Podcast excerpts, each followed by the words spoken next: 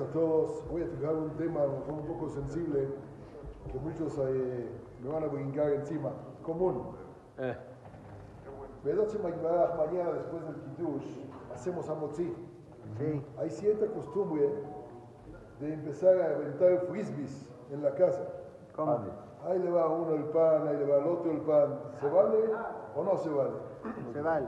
La halajá trae que definitivamente eso se llama desprecio en el al pan. pan. Aventar el pan es desprecio. Sin embargo, por otro lado, la halajá dice que el pan no se da en la mano. Se debe de La única vez que se da el pan en la mano ya saben dónde es. Es cuando Eh. está sin sal, por llamarle así. Los abelín. Pero de ahí en fuera no se debe de dar el pan en la mano. Entonces, ¿cómo se le hace para cumplir con una? En un plato. Hay En unos un plato. que cortan el pan, lo dejan en el plato y van pasando. Y cada quien agarra y hazaku. Hay otros.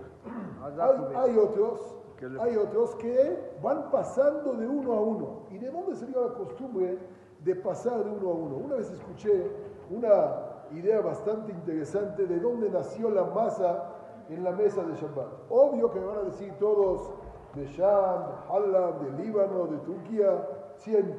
Pero independientemente la idea es, ¿me puedes pasar el plato de allá, por favor? Me pasas las aceitunas de allá, me pasas el huevo de ahí, las papas de allá. ¿Y qué sucede entre todos los que están en la mesa?